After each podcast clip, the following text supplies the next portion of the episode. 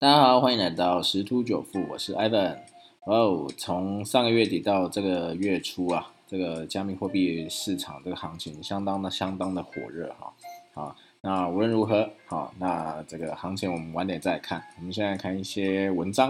然后 Ivan 最近有看到一个加密货币这个虚拟投资数，虚拟货币投资数哦，这个有一个策略。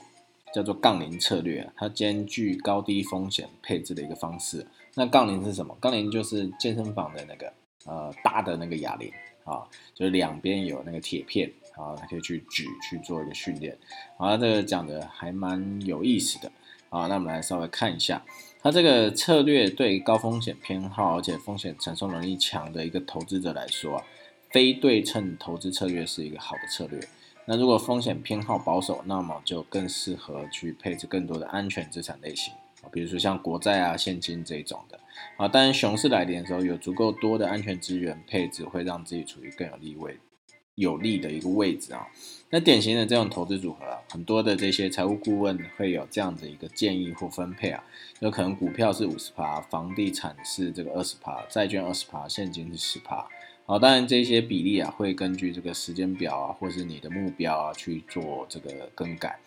另外还会跟这个风险的承受的能力相关啊。所以是风险偏好型呢，那就会更更多的一个股票的一个比例啊。那如果是保守型，就更多的一个债券啊，有可能将大宗商品添加进来啊啊，甚至有很小一部分可能会建议分配到几个这种力求全 A 打的股。股的投资哦，像加密货币的投资哦，好，所以这样子是一个现代投资组合理论的一个基础哈。从历史上来看，这种方法好像表现很好啊，尤其是当这个管理费用降到最低的时候啊，这个是是相当不错。但是这种是加密货币投资的唯一选择吗？当然不是哦。好，所以这个杠铃策略啊，就是在讲说。好，我们把我们的投资组合的资产看作杠铃，两侧有重量，但是中间很薄。这一端有非常安全投资，像现金或国债，啊，另一端有非常高风险投资，比如说像加密货币。那薄薄的中间那一根呢？啊，他们是风险中间的资产，例如股票或是房地产，啊，在这里几乎不做投入，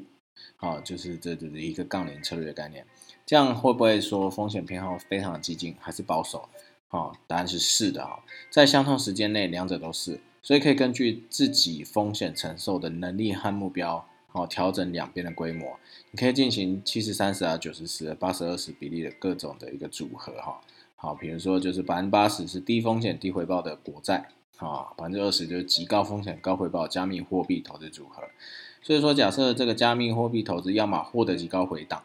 啊回报，要么血本无归啊。好，因为调整了这个投资组合比例，下行空间有限，所以即使这个加密货币崩溃崩溃了，还有低风险资产支撑去做一个组合啊，呃的组合去做一个支撑哦，所以就完全回避了这个小额回报啊，但是仍有风险一个中间地带。那没有股票，没有公司债券，没有房地产，只有安全类资产和加密资产。那有有些人可能会会说啦，那这种方法有助于避开负面的黑天鹅，那些罕见的让人震惊的大事件啊，会让中间资产啊崩溃，哦，这可以让这个借着这个正面的黑天鹅加密资产起起飞啊，并且提供十倍甚至一百倍的一个收益潜力，啊，这种是属于非常规的策略，所以我们要记住啊，我们在跟这个非常规的资产类别打交道。历史上很少有这样的机会，可以让普通散户投资者有机会投资如此高风险和高上行空间的资产哦。这样收益不对称的下注，几乎会完全留给 VC 所谓的风投哈，私人投资者或者是富有的这种合格投资者。但是加密资产是不同的，加密货币资产是一种非对称的投资的机会，但它向所有访问互联网的人啊，网络上的人开启啊，啊，所以有些二二元化的。结果造成，要么我们是正确，加密资产成为成长，呃，到亿万规模资产；要么就错的，整个加密资产这个类别，啊，整个萎缩啊，就像早期的这个这个网络一样，这样技术要么改变世界，要么就一无是处，啊，要么归零或是亿万规模，这里没有中间地带，啊，所以我们要怎么调整策略呢？一旦确定了分配在杠铃两侧的百分比比例啊，就可以在现有投资组合上执行这个策略，并且可以透过我们的薪水啊，啊，这个就是平均薪资的一个成本来实施啊，在低风险的这一边啊，可以投资最安全的资产啊，像是债券啊，或者是现金相关的一些呃商品啊，这都可以选择。那担心不断增加的这些，嗯，国家的一些债务啊，会不会导致通胀啊？或许可以选择类似像黄金一样的资产，这个可能相对来的保值啊。那在高风险一侧就可以投资加密货币。好，那加密货币投资组合会有呃，像这个货币投资啊、银行投资啊、稳定币投资来做构成的。那稳定币好就可以去做一些日常的一个开销。那稳定币作为投资组合啊。是有点棘手的，因为他们处于中间地带，好，所以这就是杠铃策略试图去避开的啊，有一些风险，像啊 DIA 这种稳定币有 ETH 系统性风险的一个呃特性哈啊，或者是像 USDC 这样用美元支撑的稳定币都有加密系统的一个风险的一个特性啊啊，一旦就是有可能是。当出现一些重大事件造成这个瘫痪的时候，这就会整个崩坏啊！就是这这两种稳定币带来的一个风险啊，所以说这个稳定币包括进来的最佳的一个方法，可能就是增强杠铃策略的中间地带，可以通过分配一些比例给这个稳定币啊，同时将这个稳定币借出来获取利息啊，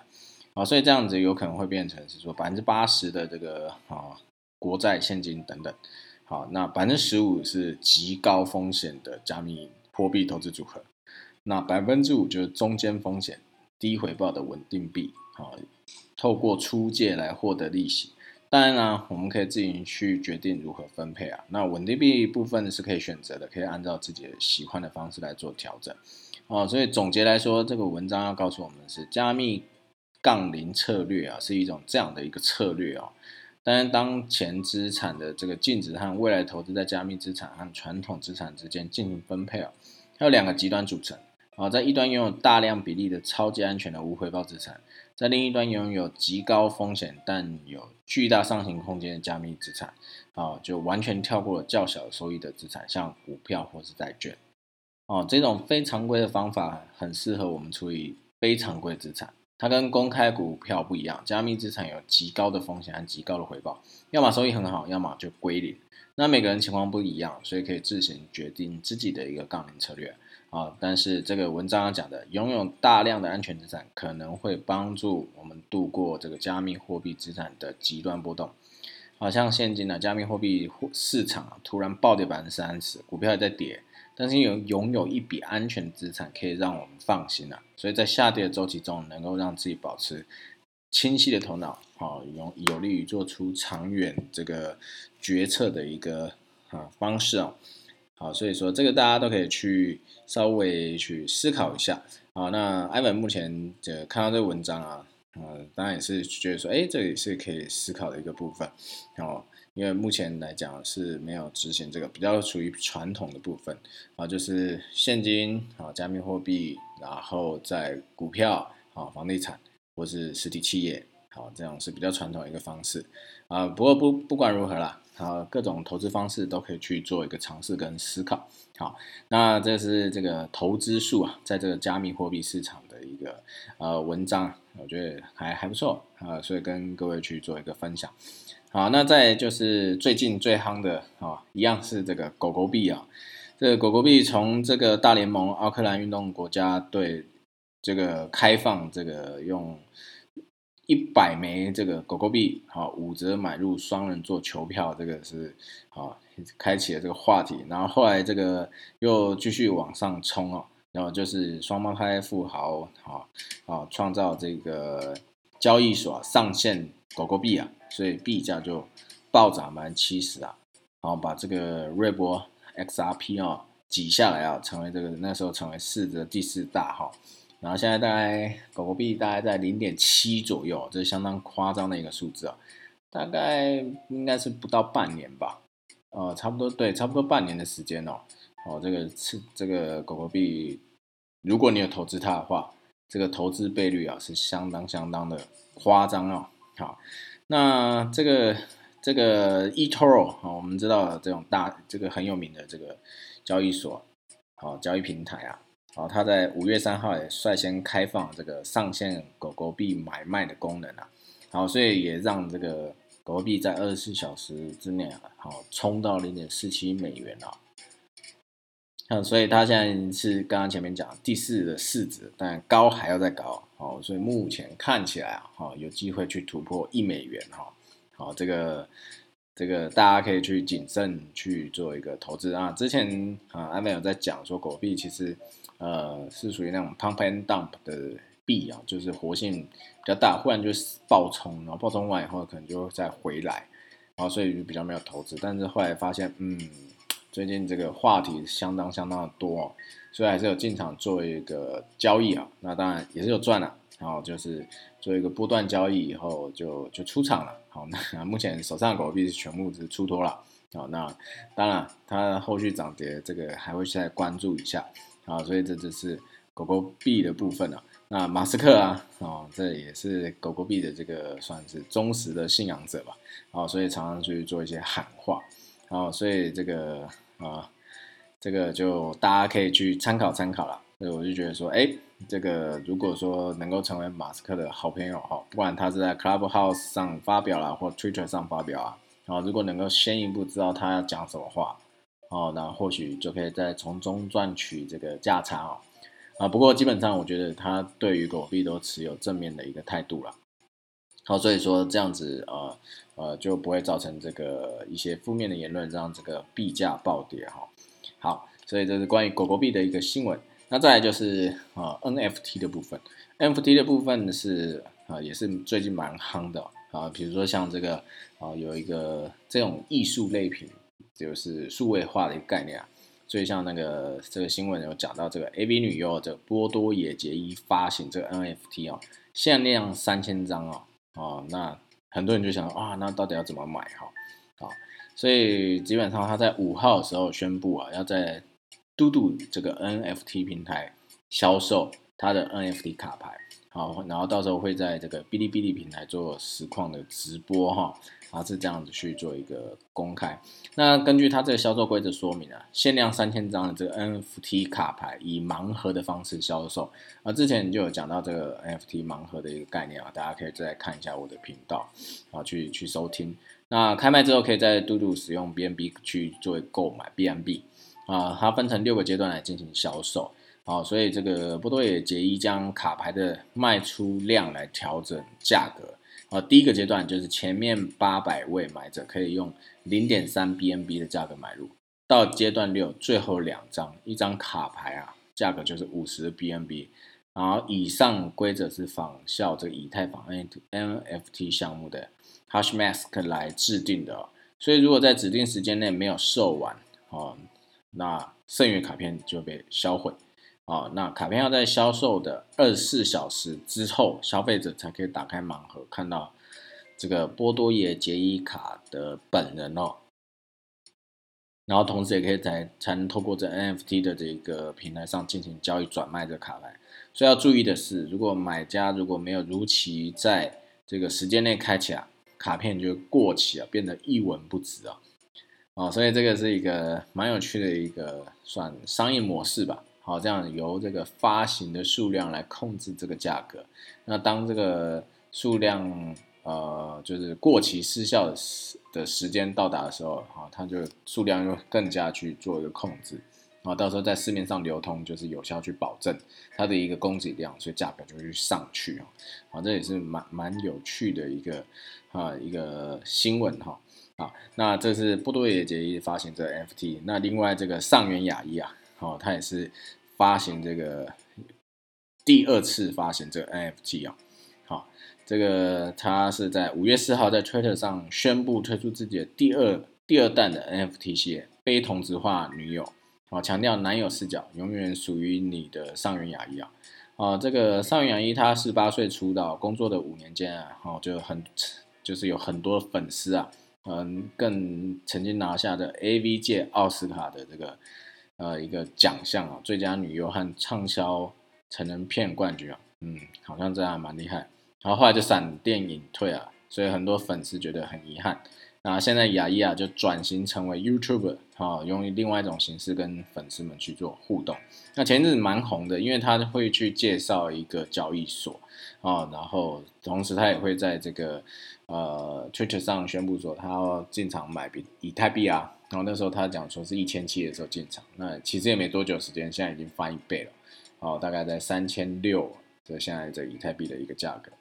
那他在这个他这个 N 这个 NFT 发现介绍影片中可以看到，这个系列的 NFT 强调拥有，所以只要持有者购买这个 NFT 就拥有用区块链把上元雅一紧紧绑住的权利。嗯，这样的很多人这种他的粉丝看到这一句话就会嗯，就可能就会疯狂购买啊。所以这边有写啊，上元雅一是一个不可复制的存在，所有权永远只属于你啊。这个真的是。啊，行销的文案写的真的是非常厉害，啊，所以重重点是来讲说，他这在很多的艺术界啦，啊，这个开始都是进入这个呃加密货币这个领域、数位化这个领域啊，好，所以说其实大家还可以，就是应该这样讲，呃，或许有点像是那种呃买古玩啊、古董啊，反正就是你可以在 NFT 的这种交易所平台啊去。呃，淘宝一下哦，或许有些可能刚开始贩卖是比较便宜的啦，或者是可能呃人家不知道它有那么有价值，哎，忽然被你发现哦，那有那你如果去交易啊买进啊，啊或许就可以当做这种珍贵的收藏品啊，然后过一阵子以后，啊话题一出来，马上就可以再转卖，获得一个啊不错的一个价差，我觉得这也是一一个一个投资啊，因为刚刚前面讲到杠铃的投资数嘛。啊，或许这这个也算是一种啊投资管理的一个方式啊，啊，大家可以去做一个参考。好，那再就是最后这个高盛啊，啊，他他这边有一个新闻是说，加密货币交易柜台启动了，啊，他已经执行这个现金结算比特币的 NDF 跟 CNE 的期货交易啊。好，这个他意思讲说啊，这个有一个外媒在报道，啊，这个全球最大的投行。高盛集团啊，已经内向内部员工发布这个备忘录显示啊，新建的加密货币团队已经成功交易了两种比特币相关的衍生品了。啊，这个这个内容是这样写：作为初步启动的一部分了，已经成功的执行了比特币 NDF 以及本金为基础的芝加哥商品交易所 CN 比特币期货交易，全都是用现金结算。所以展望未来，尽管我们以节制的方式继续扩大市场份额。但我们仍在选择性的加入新的流动性供应者，以帮助我们扩大产品范围啊。好，它这个高盛在五日的时候推出了新的平台，叫数位资产仪表板，为客户提供最新的加密货币的一个价格跟新闻，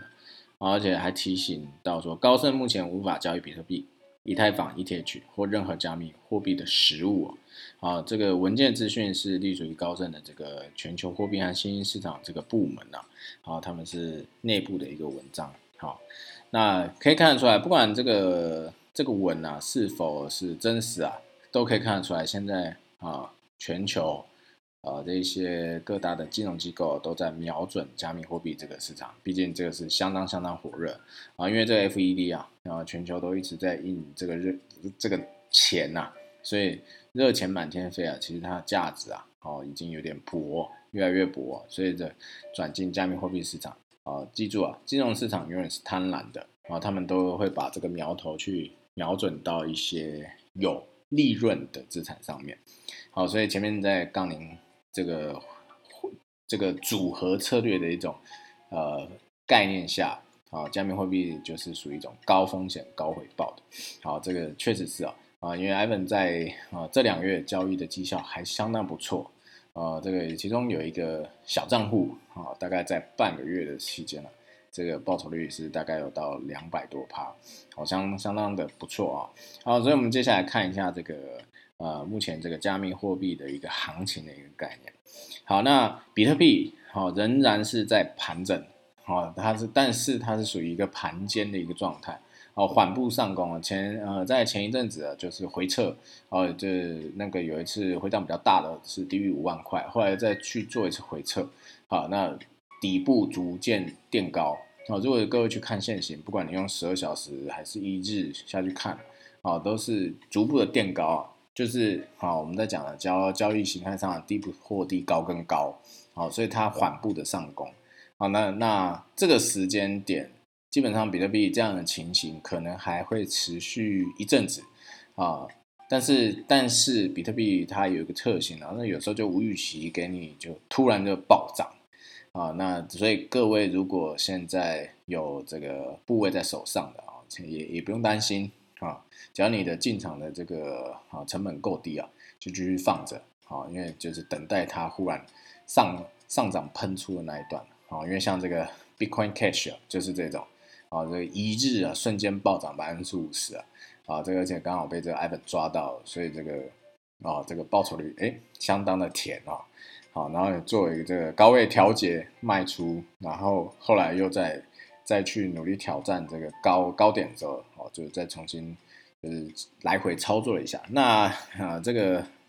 啊，先讲完这个 Bitcoin Cash BCH 的部分，就是啊，基本上因为它有做一个呃高点一个。呃，挑战了，而且是已经成功。那目前应该会进入一个盘整的期间，好，所以它可能还会再盘整一段的时间，哦，才有机会再去挑战前高。那目前看起来是有机会再去挑战两千到两千亿这个价位，啊，但是不是立即哦，这个周末应该不太可能，可能在月底前有机会看到。那再回来讲到比特币的部分，啊，现在大概在五万八、五万九之间做一个。就缓步上攻的一个呃一个方式哦，所以说看起来月底啊，应该讲说下周末之前，然后要过六万基本上是没有问题的，好啊，因为在从这个六万多这样一路下来啊，啊其实也创造蛮多这个压力啊，所以它不断的去挑战这些压力，然后再做一个支撑的一个确认。所以它大概就是每两千左右做一个支撑点的确认。那如果说这个近期啊，假设这个周末啊去挑战一个六万，有可能再压回到这个五万八左右，去做一个这个支撑的一个确认。如果确认完了以后，好，它就会在往上过六万以后再回去测六万。啊，当这一个确认完前高这个压力点位的时候，好，它还会再做一个回撤的动作，好。这个时候，呃，原本这这个前高的部分就会转为支撑，一旦确立，那上方就没有任何的阻碍，它就会一路往上，哦，这个时候就可能就开始去挑战六万七到七万这个价位了，好，这是比特币的一个行情的一个部分，那以太币基本上也是一直在创高了，啊，在这个啊节目录制的期间，这个以太币又刷下了新高，达到三千六百多，接近三千七了哈。好，它在这个三千四到三千呃五之五千三千四到三千五之间盘整几天哦，三三四天有。好，那现在基本上又重启了这个涨势，所以目前来讲，这个交易的呃这些货币啊，加密货币啊，基本上还是以非比特币啊为主的。好，尤其是像刚刚讲的这些 NFT 啊、DeFi 相关的。好，是相比较相对比较活跃一点好，所以呃，这个就就很像是股票市场的类股会去轮动，所以各位可以先把一些呃关注好放在这个呃比较有在活络、比较在动的这些加密货币上去赚取一个现金这个这个周转的一个投报好回来。啊，就不用去等啊，因为我知道有一些币好它。举例好，就像 B N B 好，B N B 它之前是一路上攻啊，哦，就是从那时候盘点盘整完了，大概三百多块的时候，啊一路攻攻攻攻上六百，然后后来做回档整理嘛，然后前上礼拜好又过了这个新高，好，那它现在又进入盘整了，好，那它还会再上吗？还是有机会啊，可能会挑战这个七百甚至七百五都有可能，但问题是。它的获利上，呃，应该讲说上档空间有限啊，但是下档空间呢是风险相对来的高一点，那这个时候就不一定一定要去交易这个 BNB 哦，毕竟它已经涨了一段了哦。如果你用一日线去看，大概在从三月底啊，三月底是两百出啊，那两百二左右，到现在是五月初啊，那这样大约是一个半月的时间，好，从两百多涨到六百多是。两倍呃三倍左右的一个涨幅，哦，所以这个时候就可以不用去太过啊交易像这一种，就是已经有一个蛮高段的一个涨幅的这个币哦，可以去挑一些还还没上涨那么多币去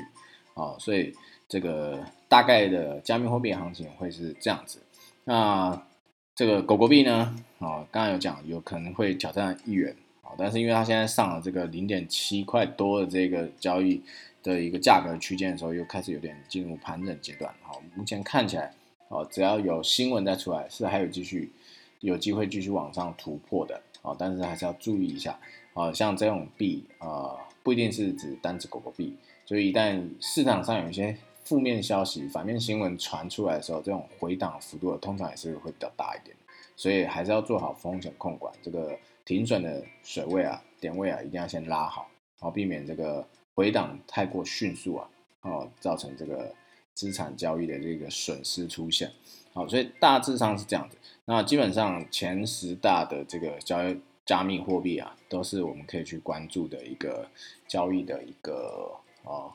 一个标的啊。好，但是我刚才讲了，像 BNB 啊、BCH 这些都已经啊有创高，所以它有在做一个回档盘整的一个动作，所以现在还可以先不用去啊入手。哦，他们其实都后面还是有机会创高的，好，但是资金如果在进入这种投入这种盘整的货币啊，那其实是没有效益的。那如果你是现货交易，那还好；如果你是这个用这个币安合约交易啊，那就会有资金资金的这个计算呃这个利息啦啊的的这个成本在。好，所以 BCH 跟 LTC 啊，一莱特币是差不多同样的一个。呃，属性，然后他们都是已经创高，所以在进入盘整，所以最近可以先避开他们，先去交易其他的。好，那当然，以太币跟比特币、比特币啊，这个是可以去做考量，但是它这个波段的幅度，目前来看不会这么的快，啊，不像以太币之前就一根也是一天涨了二十几趴这种，啊，目前还不确定会不会有，啊，但是这个周末永远都是会有很神奇的时间。哦，就是事情发生哦，啊，因为这个很多华尔街的这个的这个专职交易人啊，可能万一加那个假日啊，闲闲无事的时候，有可能进入这个加密货币市场去赚点便当钱，也是有可能的。好，所以说啊，今天是礼拜六的晚上，哦，那有可能在啊，我们要以美国时间来看，所以这时候美国才刚进礼拜六，好。那接下来的四十八小时，我相信这个加密货币应该会有一个不错的表现，好，那就我们就来拭目以待喽。那如果有一些呃比较先新的一些市场动态更新啊，都会在周间的这个呃这个股票或者是外汇市场财经速听的一个内容去做一个补充哦，啊，欢迎大家去做一个收听。那我们今天分享就到这边喽，拜拜。